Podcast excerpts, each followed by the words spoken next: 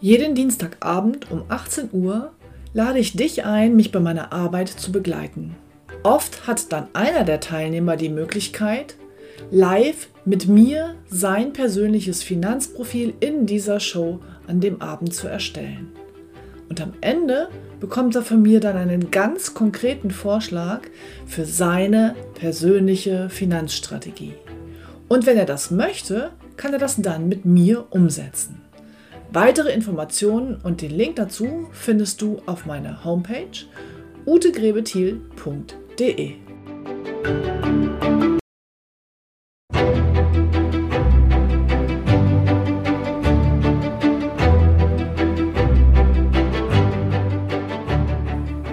Finanzen verstehen, richtig entscheiden.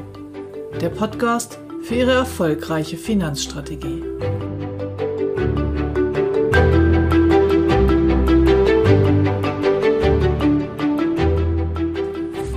Auch Sie möchten Vermieter werden. Sie möchten Vermögen in Immobilien aufbauen. Für die Altersvorsorge eine gute Idee. Aber wie gehen Sie vor?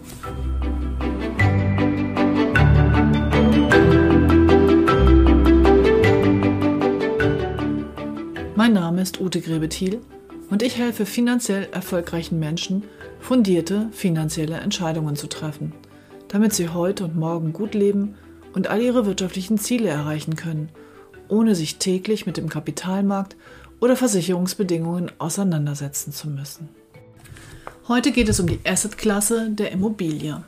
Die Immobilie ist börsenunabhängig, gehört aber auf jeden Fall mit in ihren Vermögensaufbau. Wenn Sie sich an das magische Dreieck aus Episode 4 erinnern, geht es jetzt um Topf 3, die Kapitalbindung. Der große Vorteil einer Immobilie für die eigene Altersvorsorge ist der, dass Sie ein regelmäßiges monatliches Einkommen haben. Völlig egal, was gerade an der Börse passiert. Außerdem kann man die Immobilie an die nächste Generation weitervererben und das Vermögen bleibt somit in der Familie. Allerdings Garantien gibt es hier auch nicht denn es kann auch sein, dass Sie mal keinen Mieter finden. Wir schauen uns das Thema Immobilie also heute etwas genauer an. Welche Chancen gibt es, aber auch welche Risiken stecken in dieser Assetklasse? Welche Kriterien sind wichtig, um eine gute Immobilie beurteilen zu können? Und welche Möglichkeiten gibt es überhaupt? Welche Arten von Immobilien und wo sind deren Vor- und Nachteile? Viele Menschen, vor allem auch Vermögende, investieren ihr Geld in Immobilien. Das hat folgende Vorteile. Erstens. Zum einen investieren Sie in Steine, also in einen Sachwert. Und Steine bleiben Vermögen, egal in welcher Währung, egal was der Euro macht. Zweitens schützen Sie Ihr Vermögen gegen Inflation, wenn Sie richtig investiert sind, da dann nämlich auch die Mieten regelmäßig steigen. Drittens, Sie können diese Immobilie weitervererben, zum Beispiel für jedes Kind eine eigene anschaffen. Es ist also ein bleibender Wert. Viertens schwanken Immobilien deutlich weniger als zum Beispiel die Aktienmärkte. Und fünftens gibt es auch noch bei bestimmten Konstellationen Steuervorteile, wenn Sie in Immobilien investieren. Aber wo Vorteile sind, da sind auch Nachteile. Folgende Risiken müssen Sie bedenken. Erstens, es kann immer mal sein, dass Sie Leerstände haben und Mietausfall, dass also mal eine Weile gar kein Geld hereinkommt und Sie auch gar nicht sofort wieder einen Mieter finden. Zweitens kann es sein, dass Ihre Immobilie an Wert verliert, weil sich der Standort verändert. Das habe ich bei den Assetklassen in Folge Nummer 5 schon mal ein bisschen erläutert. Drittens kann eine Immobilie Aufwand machen. Mieter suchen, tropfende Wasserhähne, Nebenkostenabrechnung. Irgendjemand muss sich darum kümmern. Viertens, Sie müssen auch Instandhaltungen einplanen, damit das Haus oder die Wohnung ihren Wert behält. Zum Beispiel für neue Fenster, Heizung und so weiter. Fünftens kann es bauliche Mängel geben. Und sechstens können Sie beim Neubau auch das Pech haben, dass der Bauträger zwischendurch pleite geht. Und siebtens haben Sie auch noch politische Risiken. Auf der einen Seite den Steuervorteil, auf der anderen Seite kann es sein, dass zum Beispiel mit der Mietpreisbremse der Gesetzgeber in Ihre Planung eingreift. Es gibt nichts ohne Risiko, auch bei Immobilien nicht. Aber man kann diese Risiken, ähnlich wie am Aktienmarkt, gut ausmanagen, indem man ein paar Dinge beachtet. Das entscheidende Kriterium gegen Wertverlust und für die Vermietbarkeit ist die Lage. Vielleicht haben Sie das schon mal gehört. Was ist für eine Immobilie wichtig? Lage, Lage, Lage. Also erstens mal die Makrolage. Welche Stadt? Mikrolage, welcher Stadtteil und die konkrete Adresse. Was sind die Kriterien für eine gute Lage? Nun, auch das habe ich in den Assetklassen schon mal erklärt. Es hängt immer an der Wirtschaft. Also wie ist der Arbeitsmarkt in der Stadt, wo Sie die Wohnung kaufen wollen? Hängt alles an einem Unternehmen oder gibt es eine breite, branchenübergreifende Streuung? Wie ist die Infrastruktur? Wie ist der Lebenswert? Gibt es Freizeitangebote? Gibt es gute Anbindung an Autobahnen, Flughafen und so weiter? Dann, wie ist der Wohnungsmarkt? Gibt es eine höhere Nachfrage oder gibt es höhere Leerstände? Wie ist der Zuzug? Wächst diese Stadt oder verliert sie vielleicht Einwohner? Und natürlich die gesamte Lebensqualität, die alles zusammenfasst. Also auch Krankenhäuser, Kindergärten und all diese Dinge müssen berücksichtigt werden. Bei der Lage, die richtige Wahl zu treffen, gibt Sicherheit für Ihr Investment, gibt Ihnen Zukunftssicherheit. Diese Daten, die Sie dazu brauchen, bekommen Sie von diversen Instituten. Da gibt es zum Beispiel Städterankings oder den Zukunftsindex oder es gibt von Empirica eine Analyse über die Schwarmstädte in Deutschland und es gibt auch regelmäßige Standortanalysen, zum Beispiel von Scope Analysis, die ich auch in meiner Beratung immer mal wieder heranziehe. Die gute Lage ist also für Wohnimmobilien der zentrale Aspekt beim Risikomanagement. Gegen Wertverlust und gegen Leerstand und vor allem auch als Chance, um hier eine Wertsteigerung zu erzielen.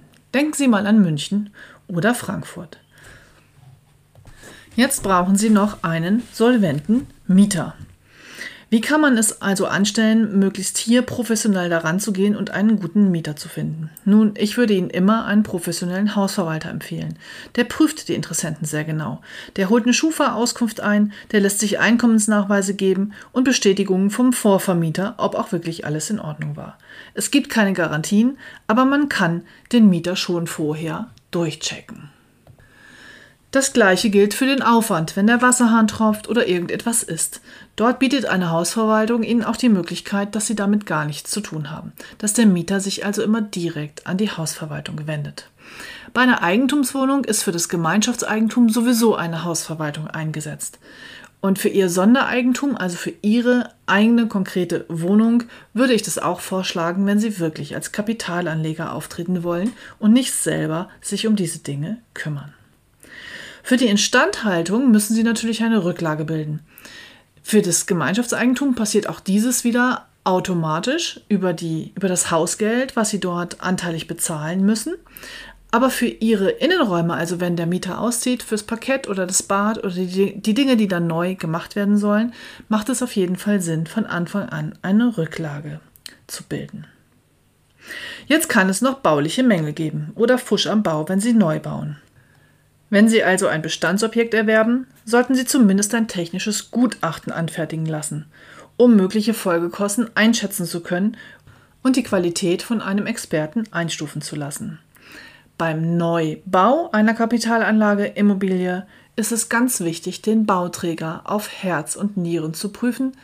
Erstens in seiner Bauqualität gucken Sie sich auf jeden Fall Referenzobjekte an und zweitens vor allem in seiner Solidität ist der Bauträger wirtschaftlich in der Lage, auch mal in Vorleistung zu treten, wenn aus irgendwelchen Gründen die Bauherren mal eine Rate nicht zahlen, weil vielleicht noch Mängel da sind. Grundsätzlich gilt auch hier von Anfang an eine konservative Planung zu fahren, also vielleicht nicht mit großen Mietsteigerungen und Wertsteigerungen zu rechnen und auch nicht mit dem großen Steuervorteil. Das Objekt, die Lage sollte zu ihren Vermögensverhältnissen passen und das ganze Paket in sich eine ganz solide Basis haben. Dann macht es Sinn, in eine vermietete Immobilie zu investieren. Nun, welche Arten von Immobilien gibt es? Im Wesentlichen gibt es vier Immobilienarten. Der Neubau, der Bestand, eine Konzeptimmobilie, wie zum Beispiel ein Manager- oder Studentenpartment oder ein Pflegeapartment und die denkmalgeschützte Immobilie. Am häufigsten kommt die Bestandsimmobilie vor, also eine typische Eigentumswohnung in einem bestehenden Mehrfamilienhaus, die bereits vermietet ist, wenn Sie sie erwerben. Dann gibt es den klassischen Neubau. Da kommt die Miete dann erst, wenn es fertig ist und es vermietet ist. Und als Sonderform die Denkmalimmobilie, die quasi eine Altbausubstanz hat, aber im Prinzip wie ein Neubau auf dieser Substanz neu errichtet wird. Dort gibt es Steuervorteile, dafür ist sie auch teurer und auch hier müssen Sie warten, bis sie fertiggestellt ist und vermietet werden kann. Bei den Konzeptimmobilien, also zum Beispiel Mikroapartments für Studenten oder für Manager oder bei Pflegeapartments, gibt es wiederum andere Besonderheiten zu beachten. Ich fasse Vor- und Nachteile der einzelnen Immobilienarten noch einmal zusammen.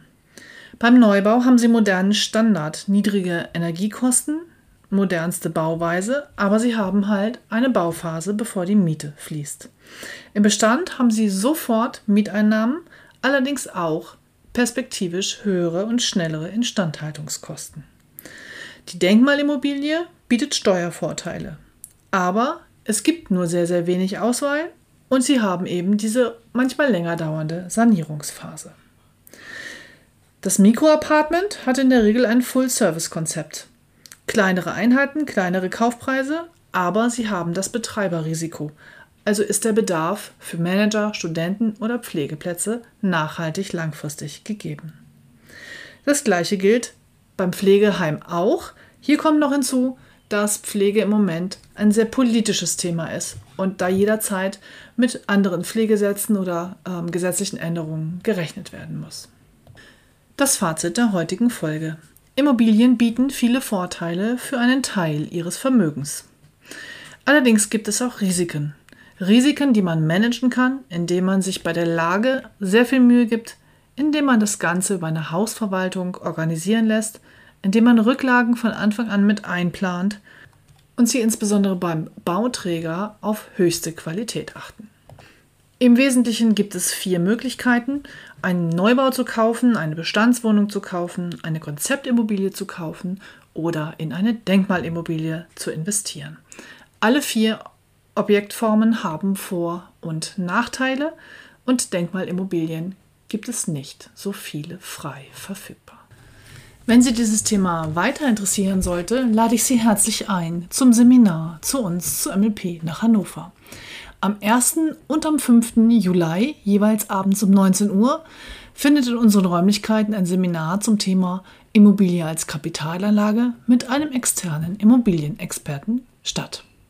Für all diejenigen, die es etwas weit nach Hannover haben, biete ich das mit dem gleichen Experten am 11. Juli nochmal als Webinar an. Wenn Sie sich zu einer dieser Veranstaltungen anmelden möchten, dann gehen Sie bitte mal in die Show Notes, dort finden Sie meine E-Mail-Adresse. Dann schreiben Sie mir. Ich wünsche Ihnen eine gute Zeit. Ihre Ute Grebe-Thiel.